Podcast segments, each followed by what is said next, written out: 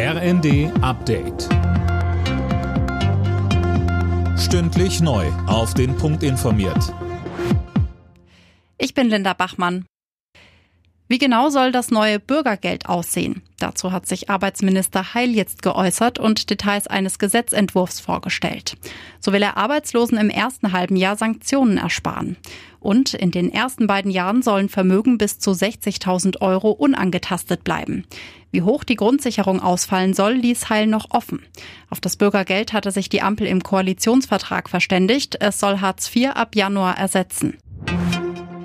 Die Europäische Union rüstet sich für den Fall, dass Russland den Gashang komplett zudreht.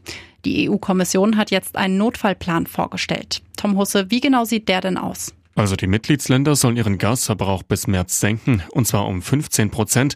So könnten etwa Heizungen gedrosselt und AKW-Laufzeiten verlängert werden, sagte Kommissionschefin von der Leyen.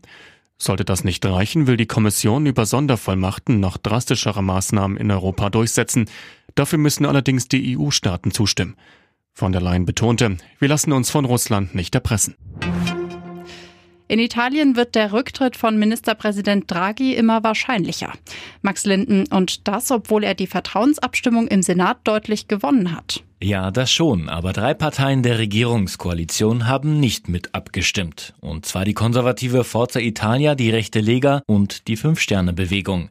In seiner Parlamentsansprache hatte Draghi zuvor aber deutlich gemacht, dass er nur im Amt bleibt, wenn ihn seine Partner auch unterstützen. Damit gilt es als wahrscheinlich, dass Draghi erneut seinen Rücktritt bei Staatspräsident Mattarella anbietet. Peinliche Panne beim Fußballclub FC Barcelona. Fans können sich aktuell kein Trikot mit dem Namen von Neuzugang Robert Lewandowski kaufen.